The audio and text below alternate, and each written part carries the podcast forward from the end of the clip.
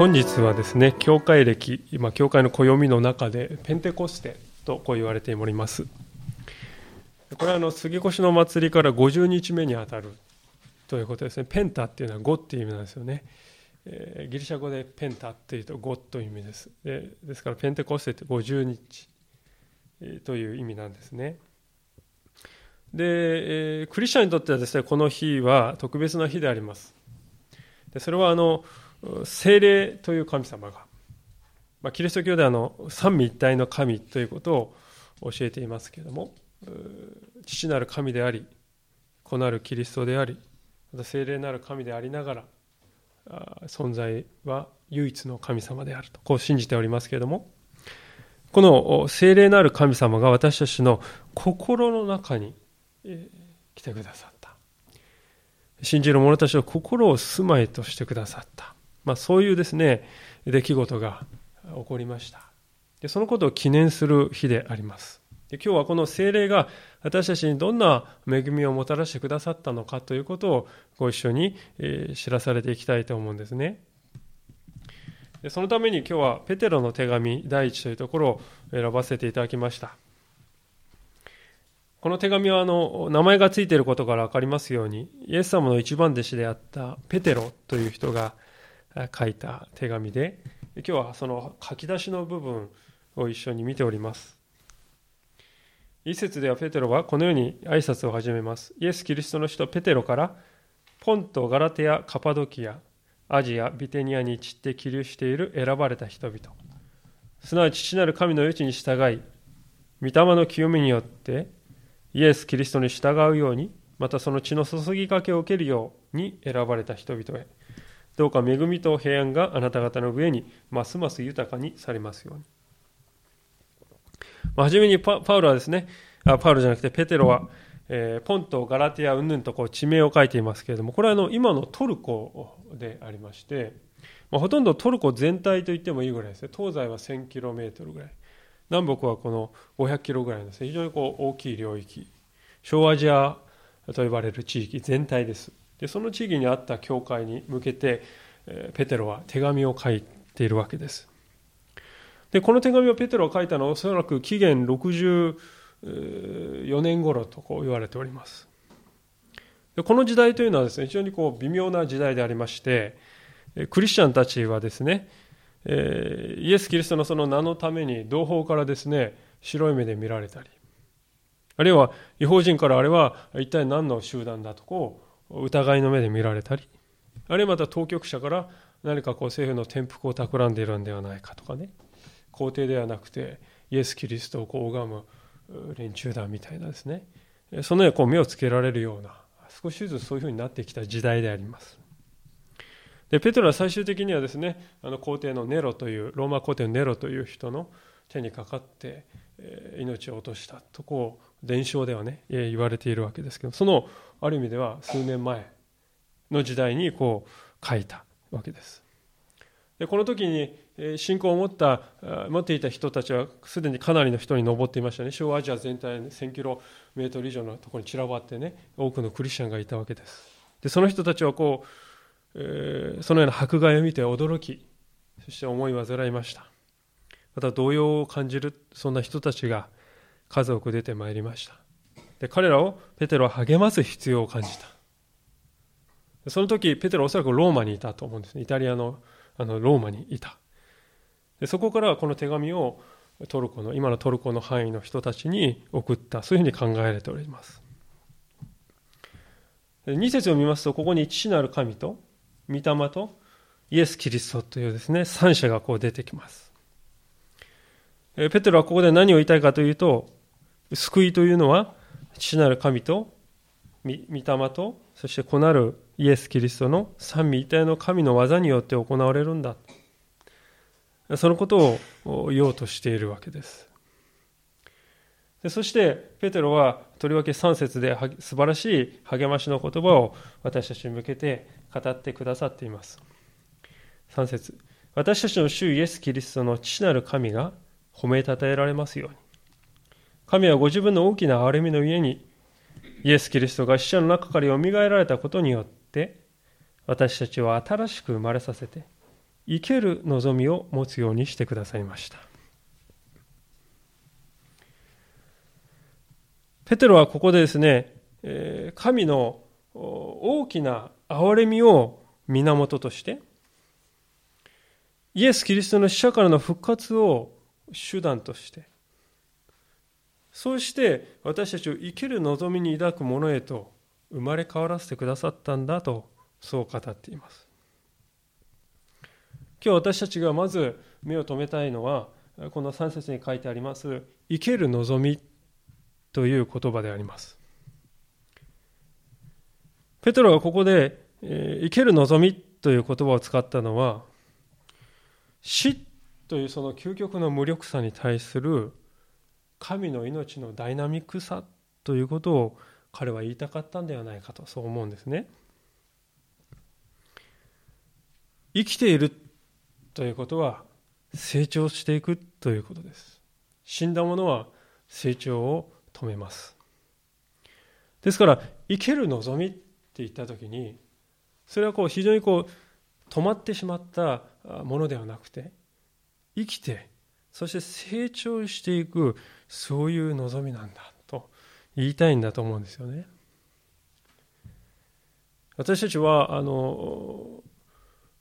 お一人お一人感じ方は違うと思うんですけれども日ごとに老いているということは間違いないですね。まあ、私も、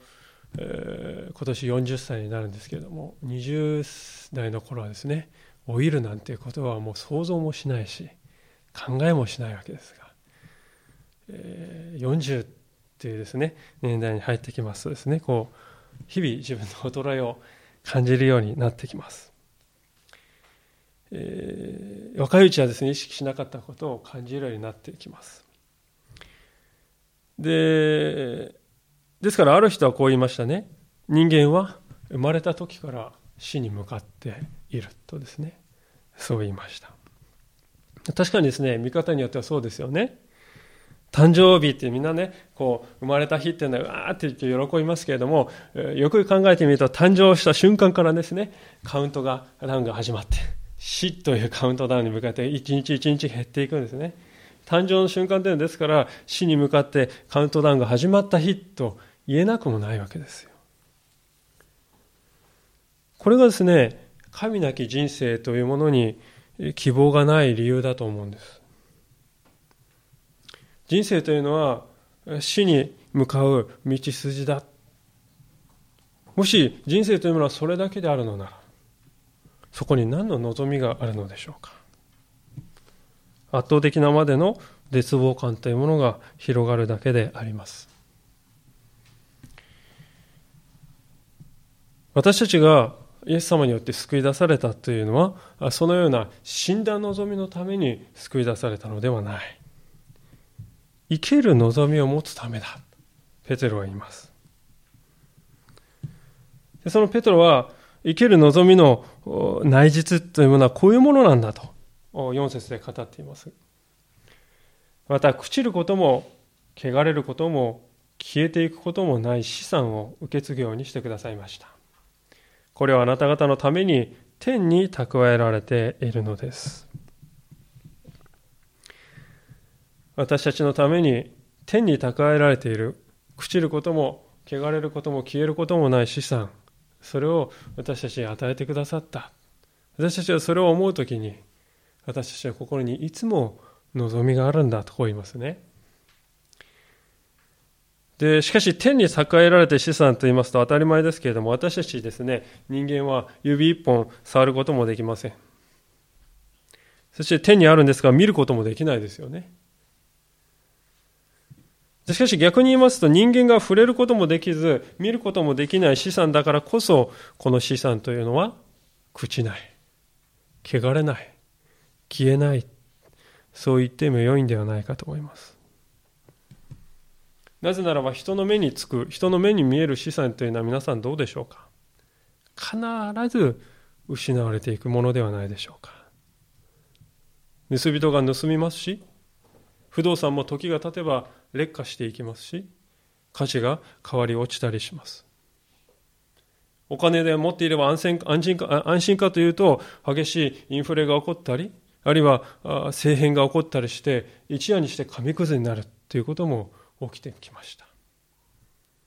あるいはまたあの熊本の震災の時のことを改めて見るときに火災や自然災害によって目に見える資産というものが瞬時に失われてしまう。そのことが再びあぶり出されたのではないかと思います。ですから私たちが生きていく中でこの地上の資産というものが決定的な安全をですねもたらすということはありえないんだということが分かります。むしろ私たちはこの地上のです、ね、本当に儚さやこの脆さということを考えるときに本当の意味で安全な蓄え場所というのはむしろ天なんじゃないか。そう思うんですね。でこのような話をしますとですねおそらく大抵の方は何となくこううさんくさい雰囲気をですね感じられるのではなかろうか。私たちの直感に反する。一体何の保証があるんですか？あなたの話が正しい根拠は何ですか？とこう言うんではないか。私たちは小さい頃からですね目に見えないものを受け入れるわけにはいかないそういうふうに教えられて育ってきましたですから目に見えないものというのは存在しないものなんだというふうにこう考えております。しかし、よくよく考えてみると、実はですね、人と人々はすでに目に見えないものを当てにしながら生きている存在なんだということが分かりますね。例えば、皆さんの中で何らかの保険商品をですね、契約して保険に入ってるってね、方いらっしゃると思うんです。30年後になるとこれこれの金額を受け取りますよっていうですね、まあ、そういう振り込みが書いてあったパンフレットを見てああこれはなかなかいいなリリースがいいなでその振り込みとその会社とそのセールスマンのですねトークを信用して私たちはその契約を結びますしかしよく考えてみますとその満期になる30年後にその会社が果たして存在し続けているだろうか。保証はないわけです。そしてまた、経済情勢が変化したり、先ほど申し上げましたように大きな災害が起こったり、不確定要素は無数にこうある。そもそもその計画を立てた私たち自身がその時まで果たして生きながらえているだろうか。その保証もないわけであります。ですから私たちが将来に向けて立てる計画というのはある意味では絵に描いた餅に過ぎないわけですねいつでも。それでも人は将来を見越して計画を立てるということをやめないし、またそれは必要なことと言われています。なぜかというと、それは与えられた資料とか与えられたこのデータを見て、うん、これは将来十分にこれはありそうだなとそう判断したからね。これ将来十分にありそうなことだ。そう判断したので、えー、そして契約をしたんじゃないでしょうか。まだ見てないんですよ。30年後のですね、お金を、ね、見たわけじゃない。でも、それは十分に起こりうることだ。うん。合理的に考えてそうだって思ったから契約しました。つまり、重要なことは何かというと、今現在目に見えているかどうかということは、むしろ重要ではない。むしろ、重要なことは今与えられている持っているデータが信頼できるかどうか今現在与えられている材料を使って未来について考える。それで良いんだということですよね。ですから聖書が天に蓄えられている資産というこの約束をね語った時も同じ原則が当てはまると思うんです。天に蓄えられている資産それは目に見えません。しかし反対材料は大きな反対材料が与えられているんだとこうペテロは言いますね。それは3節で書かれていますようにイエス・キリストが死者の中からよみがえられたことだとこう言うんですね。イエス・キリストの復活というのは聖書にいろいろ奇跡が書かれている中でもこのとりわけ異例の出来事であります。ですから復活という話を聞くと多くの人がいやーそれは信じられませんねとこう言いますよ。しかし不思議なことがありますが、いや、イエス・キリストの復活、それは信じられませんねって言う人でもですよ。言う人でも、身内の人が誰か亡くなるとあの人は天国に行ったんだってこう言いますね。そういう言い方をします。少なくともうちの人は消えて無になったんだよって。そういう人はですねほとんどいない。あの人は天国に行ったんだ。ってそう考えますね。天国があるということは死後の命があるということです。で死後の命があるっていうのならばイエス・キリストが死から復活された。死んだ後のその命を持った。そう聖書は語ったとしても矛盾はないだと、まあ、ないだろうと思うんです。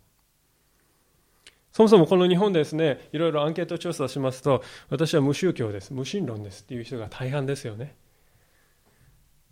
まあ、正月にはですね初詣に行き葬儀は仏教であるけれども日常生活の中で私は無神論者として生きております。そういう人が大半です。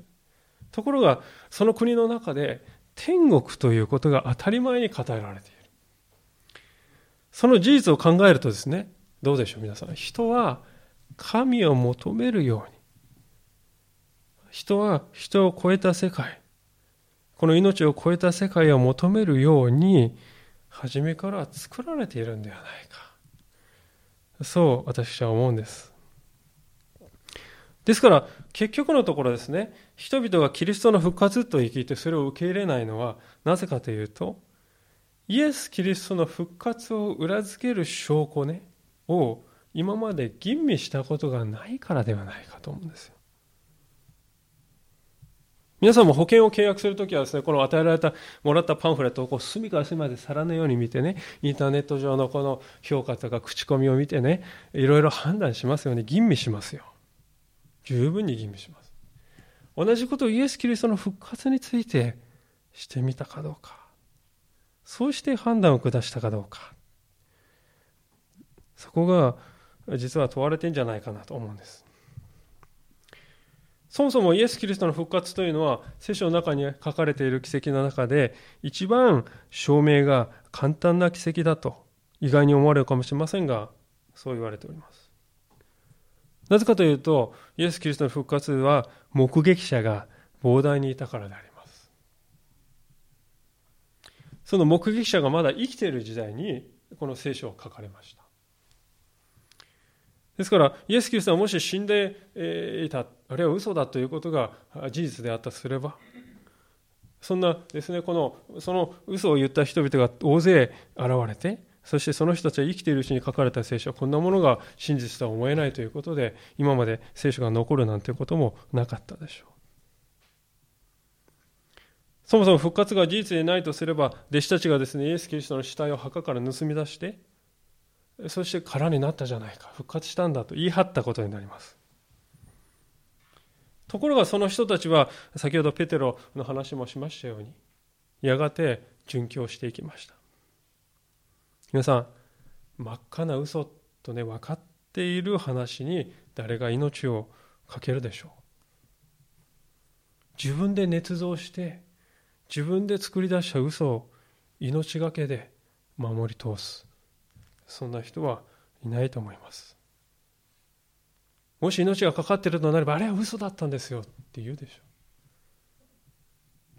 うしかしペテロをはじめ弟子たちはイエス・キリストと出会ってそのことを見てそのために命を投げ出していきました。残されている記録もまた確かなものがあります。あのローマ帝国の歴史家である歴史家ですらイエス・キリストが復活したとクリスチャンたちは主張していると非常に早い時期にもう記録を残しております。さらに旧約聖書を見ますとイエス・キリストがですね、えー、生きた時代よりも数百年も前に十字架と復活のことをあらかじめ予告しているそのような箇所も多くあるわけです。イエス・キリストはまたそれらを成就してその通りに歩んでいかれた。まあ、私はですからそのようなことをですね考えるときに私たちは保険が30年後にこれこれの金額を受け取れますよ信用してね信じて契約しますある意味でその確かさよりも私にとってはキリストがよみがえられたということの方がもっと確かに思える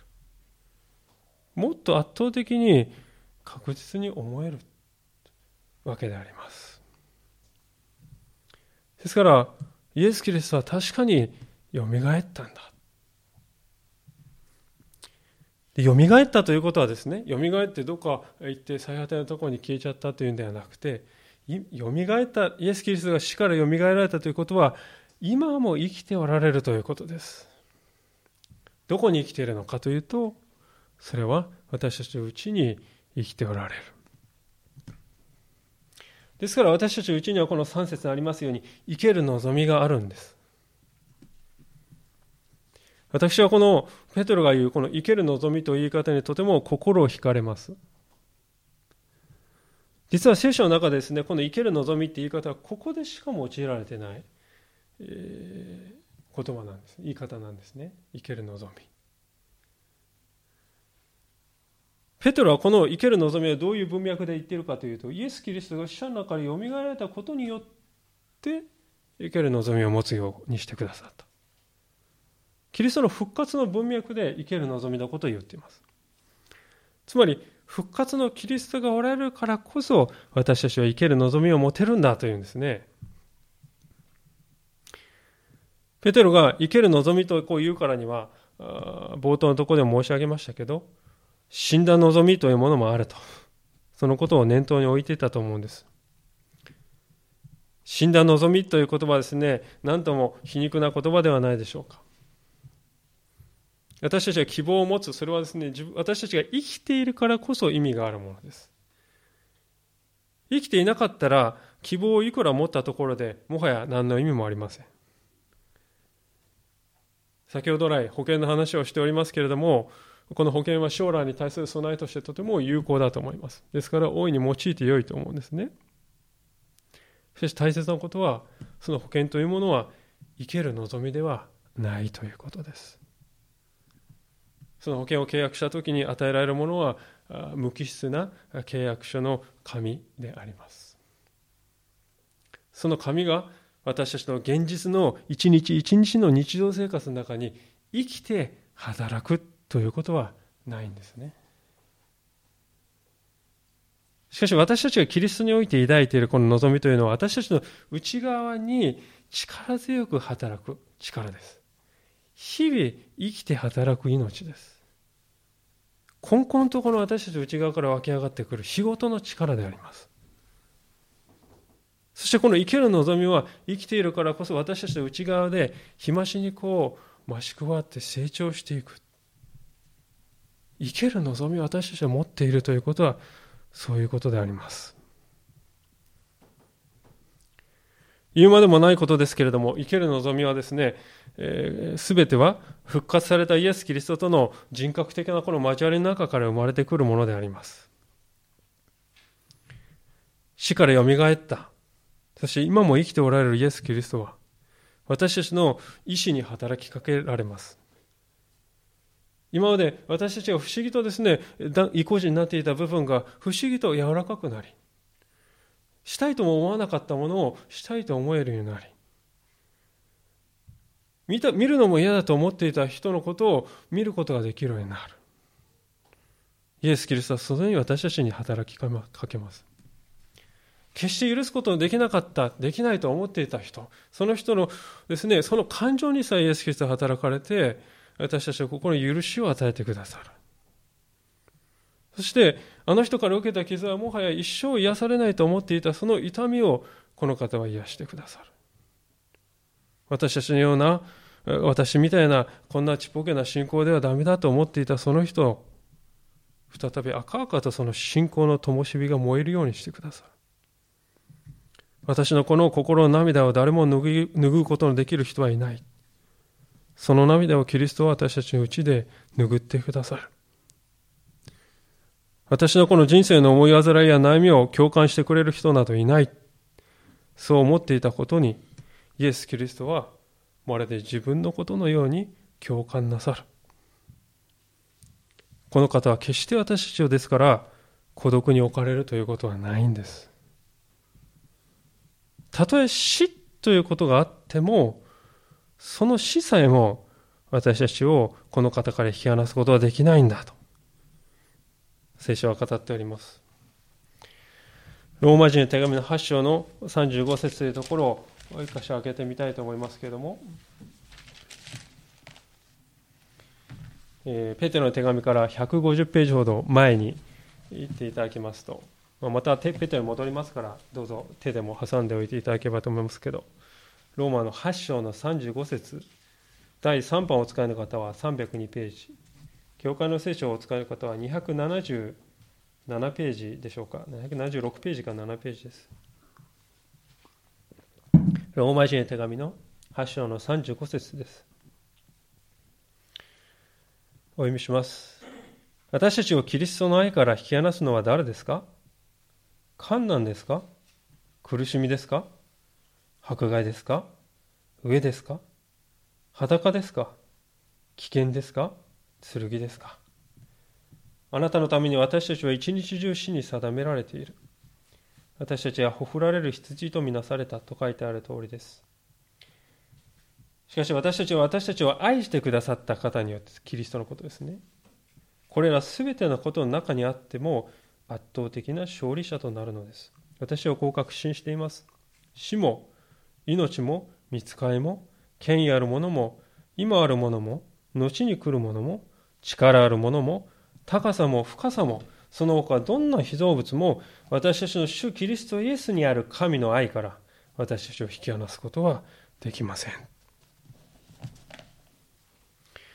どんな被造物もどんなこのような出来事もキリストイエスにある神の愛から私たちを引き離すことはできない。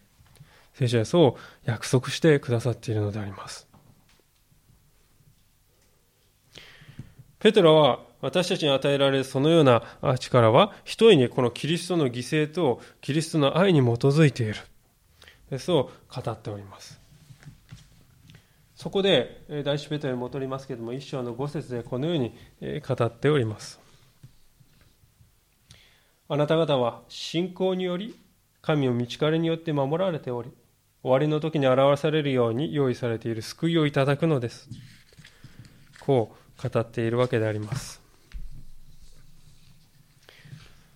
私たちはここで信仰によりという部分に目を留めたいのです。信仰により救いいただくと聞いたときに多くの人がどうでしょうか私たちが一生懸命信仰すればというふうにこれを理解することが多いんではないでしょうか。しばしば信仰というものは行いだとこう考えられる節がありますね。実際この信仰という言葉は日本語の訳ですよね。これ、信じて仰ぐっていうね、漢字が使われておりますから、信じて仰ぐっていうとこう何かにするっていうことなんだと。そういうふうに考えがちだと思うんです。しかし、そのような理解は聖書から外れているのではないかと私は思います。信仰というのは何かをするということ以上に信頼であるということです。ですから信仰を持つということは神様は信頼に足るお方だと認めてより頼む信頼を寄せるということですよ。信頼というものにね、ですから中間状態ってないですよね。まあ以前何回かお話していると思うんですけど、皆さん誰かからですね、私ね、あなたのことをね、63%ぐらいはね、信用してんだけどね、ってこう言われて、信頼してんだけどね、って言われて、いやー、63%が嬉しいね、っていう人は多分いないと思うんです。え？信頼されてないな、って思います。信頼というのは私はあなたを信頼しているよ。その言葉に尽きるということですよね。神様を信じるということも同じであります。神という方は信頼に足るお方なのかそれともそうでないのか二つに一つだ。ですからことは非常にシンプルなんだということです。えー、このですね、特にまた信仰によりというこの言葉はですね、直訳するとですね、ギリシャ語を直訳するとですね、信仰を通してという言葉が使われているわけです。信仰を通して私たちは救いを通してっていうのはですね、えー、ですからイメージとしては私たちと神様を結びつけるパイプだと言っても良いと思うんですよ。信頼という、また信仰というその名をパイプがあるわけです。そのパイプを通して私たちは神様に祈りを捧げて、神様を賛美します。ある時には不平不満をつぶやいて、ある時は神様なんでですか？こんなことが。叫ぶんです。すべてこの信頼というパイプを通して神様に、えー、語りかける。そうすると神様またそのパイプを通して答えをくださる。その答えは時にはこの私たちが読んでいる聖書の言葉の中に吸い付けられるようにしてその言葉が与えられるああこれは神様の答えなんだなと時には兄弟姉妹と何気なく話している時にその何気ない言葉を通して神様は気づきを与えてくる。時には家の周りを散歩している時に何気ないそのののですね道端に咲く一輪の花を通して私たちは神様の語りかけを聞く。神様は私たちの人生のあらゆる場面で私たちに語りかけておられる。神様への信頼というパイプが私たちと神様との間にある時に神様その語りかけがそのパイプを通して私たちのところに、えー、帰ってくる。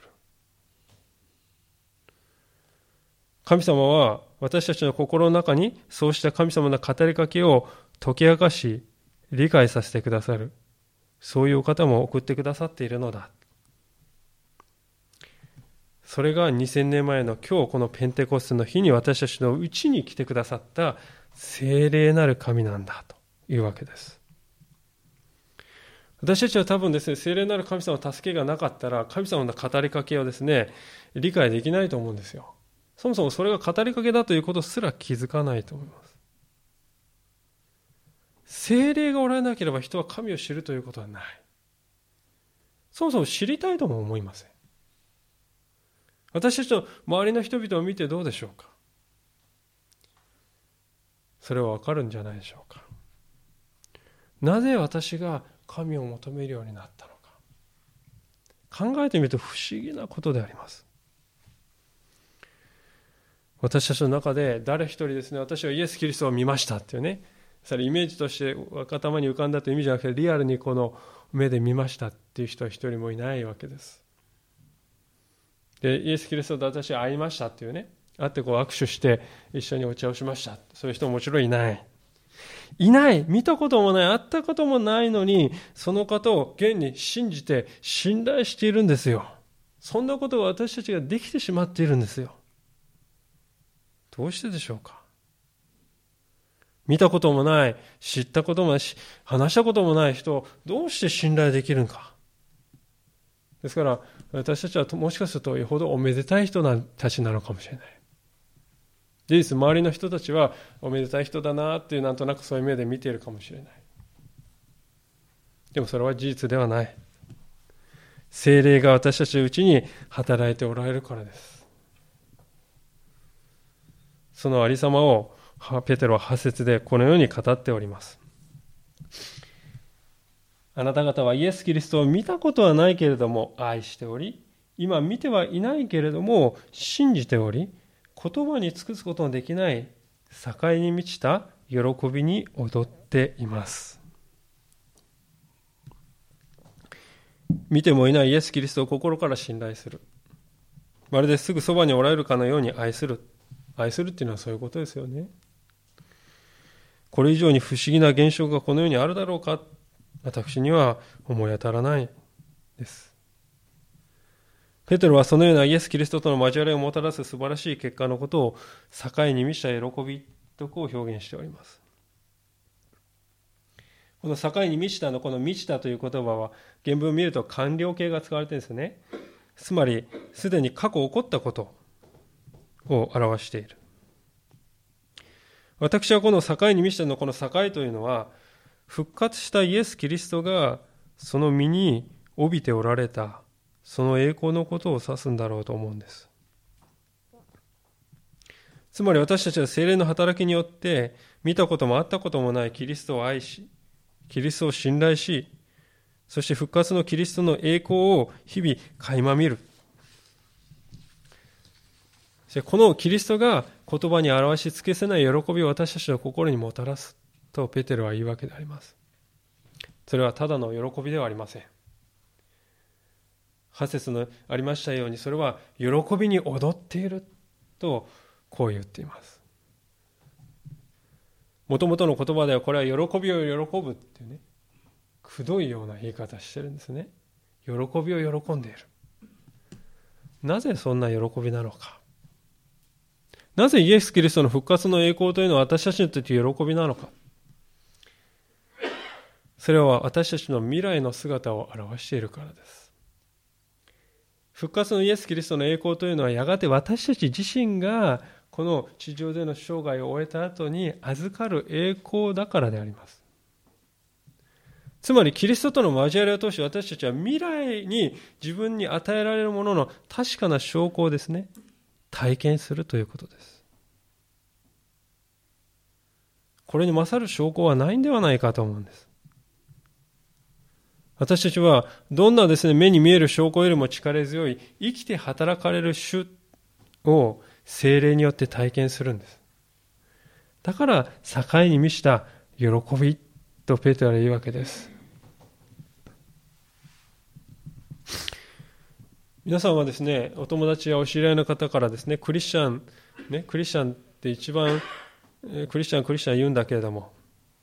一番その特徴、クリスチャンの特徴を一言で表したら何だ、何なの？とこう聞かれたときにね、何とお答えになるでしょうか。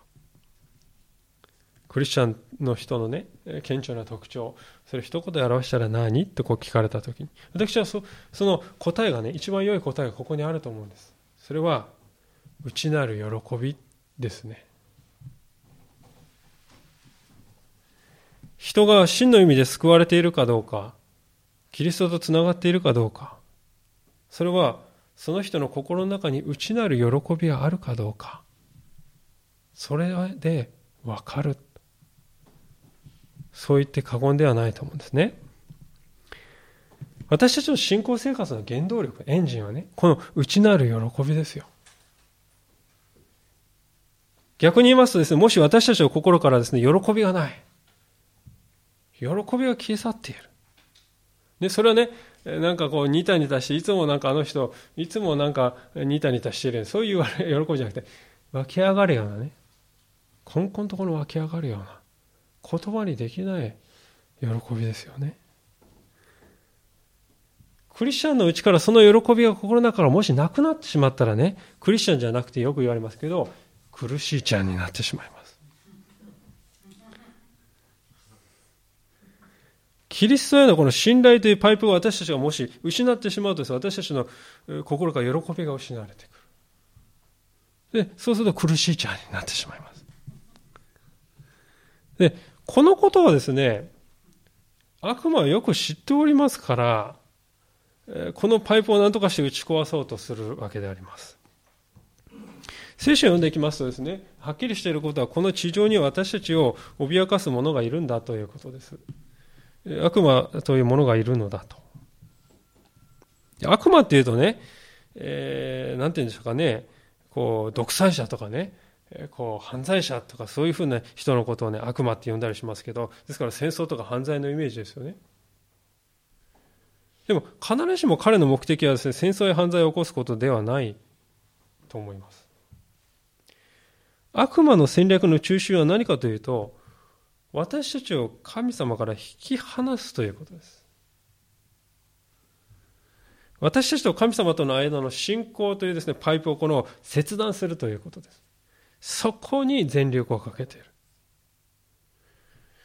ですから、創世記の3章をですね、見ますとですね、えー、非常にこう、皆さんもよくご承知の箇所ですね。そこに書いてあるのは、最初の人のアダムとエバが悪魔から誘惑を受けて、罪に陥ったというそういう場面が書かれているんです。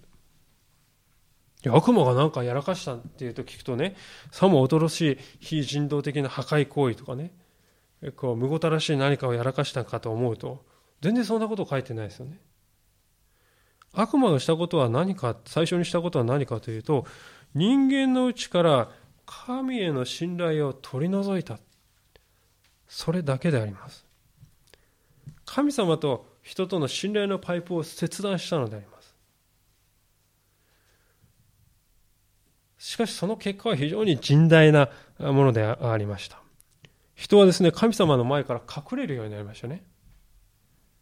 そして人と人との間、アダムとエヴァの夫婦の間でさえね、恥と思って隠すっていうね、隠し合う関係になってしまったんですよ。夫婦って一番親しいはずの人間関係。一つ一体とまで言われるその関係に隠し合ってね、隠し事をするような関係になってしまった。つまり、相互不信というものが生まれたということであります。で、皆さん、相互不信からあらゆる罪が生まれてきたと言っても過言ではないと思いますね。聖書はアダムとエバの息子である兄弟であるカインとアベルこの兄弟の間に殺人が起こったとね書いております人の心から神への信頼また人を信じるということを奪い取った悪魔の戦略というのは見事に成功したと思いますそれは今の時代に至るまで同じだと思うんです皆さんなぜこの世に争いがあり紛争や戦争が絶えないのでしょうか人が相互に信頼し合えないということですよ。相互不信がですね、すべての争いの原因であります。あいつはあの国は信用できない。すべての問題そこから始まっていくのであります。悪魔はそのことをよく知っております。ですから人を悲惨に追い込むにはですね、人をですね、えー、なんていうか火で焼くとか銃で焼くとかそういうことしなくていいんですよ。神様への信頼を失わせていけば、人は人同士で疑り合い、神を呪い、そして、えー、殺戮を始めるようになるとよく知っているわけであります。だからこそ悪魔は私たちの神様への信頼のパイプを攻撃しますね。私たちと信仰生活を送っていく中で試練が起こるのはそれが原因だと思います。悪魔はそのためにあらゆる方法を用いております。一番悪魔が用いる手っ取り早い方法はですね、神様を見るんじゃなくて周りの人を見るようにするっていうことです。最近ですね、この三菱自動車のですね、燃費の偽装の問題が毎日のようにね、ニュースをにぎわせております。私も車好きなもんですから、このニュースをこういろいろ見てるんですけども、多分ね、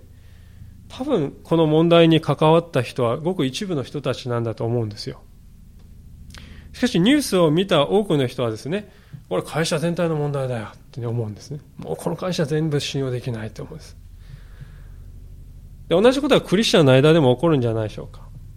一部のですね、一人の兄弟を見て、一人の姉妹を見て、えー、ああ、とこう思う。それとも、キリスト教の全てが問題であるかのように。また神様もですね、えー、問題であるかのように。そういうふうに解釈してしまいます。しかし私たちは自分自身がよく知っていますように皆罪人であります。ただ、イエス・キリストの憐れみによって許しをいただいたそういうものに過ぎない、それ以上でもそれ以下でもない、多くの賭けを持った者たちの集まり。時に私たち兄弟姉妹によって傷つけられるという経験も確かにあります。それは心痛む、本当に心痛む体験であります。しかし、そこで大切なことは、人の弱さは神の弱さを意味しないということです。神の真実というものが人間の罪によって左右されてしまうということはないんです。神様の真実ということは神様との関係のみで判断されるべきです。私たちはですから、この人と人との横のつながりで時に傷を負います。しかしその時こそむしろ私たちは上を見上げるべきなのであります。なぜなら神様との信頼というパイプを通して神様からの癒しもまた届けられるからであります。逆説的なんですけれどもそういう痛みの中でこれ以上ないほど深い慰めを神様からいただく。そうすると神様への信頼がさらに強められるそんな不思議な現象も起こるんですねペトロは次のように語っております6節7節そういうわけであなた方は大いに喜んでいます今はしばらくの間さまざまな試練の中で悲しまなければならないのですがあなた方の信仰の試練は火で精錬されつつなお朽ちていく金よりも尊くイエス・キリストの現れの時に称賛と光栄と栄誉になることがわかります。私はですね、聖書はつくづく正直な書物だなと思います。多くの宗教がこれを信じれば、これをですね、えー、払えば、えー、全てが問題なくうまくいくとこう語りますが、聖書は、あなた方はしばらくの間苦しまなければならない。悲しまなければならない。これ悲しむことはあなた方義務だよねってそういう意味ではなくてね、悲しむことが避けられないだろう。そういう意味です。それはサタンというものがおり、私たちの信仰を何とかして失わせて、私たちの神様との信頼を断ち切ろうとね、そのパイプを切断しようと暗躍しているからですよね。そのサタンが暗躍している限り、この私たちの心の中から私たちが悲しむということはこれからも起こるだろうと。しかし、私たちはそのような悲しみとそしてその悲しみから慰められるというプロセスを経験することによって、人生において本当に大切なものは何であって、枝葉のものは何であるのかということをね、それを見極められるようになっていくのではないでしょうか。もっと深く見極められるようになっていくのではないでしょうか。ペテロはそれを金を精錬するですね、プロセスに例えております。貴金属店に行きますと、12金、18金、24金ってですね、99.999のですね、9の数が12個なのか18個なのか24個なのか。不純物がそんなに除ければ取り除かれるほど金は価値がある。ね。そういうふうに思われております。しかし、その金でもなお朽ちていくじゃないか。しかし、信仰、そのようにして精錬された信仰というものは、そのような金も比較にならぬ価値を持つのだ。神様の目に持つのだと言うんです。もちろんここでペテロは試練は多いほど、多ければ多いほどいいんですよってそういうね、えー、ちょっとむごいことを言っている。そうではないですね。これは慰めだと思うんです。試練の中を経験している人、特に大きな戦いの中にある人に対する、これは深い慰めだと思うんです。この世の中には不条理があります。なぜ私だけがこんな苦しみを経験しているのかと多くの人がそう感じます。もしそこで何の見合わせもないよって言われたらね、もうがっかりして絶望するしかない。しかし聖書は言うんですよ。試みを多く受けた人よ。神の目にはあなたが受けた試練は何にも勝る価値あるものと映るだろうと。最後には全てが報われます。それも予想を超えて報われます。人々の前で恥ずかしい思いをして恥ずかしみを受けた信仰者は、やがて王としてキリストが来られた時にその王の前で万来の歓喜の声を持って迎え入れられることになるだろうと。それが聖書がここで言わんとする約束であります。初めに申し上げましたように今申し上げた全てのことは私たちの目には見えないことでありますしかし見てきましたように無数の証拠がありますそして何よりも確かなことは、私たちがこの地上において生きる間、その証拠を実際に体験しながら生きる。生ける望みを持って生きられるということです。死んだ冷たいですね、無機質な命のない望みではない。生きて働く望みを私たちは持てる。精霊がそれをもたらしてくださる。精霊が私たちの心の中にキリストを映し出し、キリストのことを分からせてくださる。会ったこともないキリストを体験させてくださる。ペンテコステに起こったことはその精霊が私たちのうちに来てくださったということです。この日を心から喜びたいと思います。私たちに将来用意されているものはまだ見ぬものでありますけれども、生ける望みがある。復活の主がおられる。その方を確かな信仰の目で見つめながら歩んでいきたい。そう思わされます。一言お祈りいたします。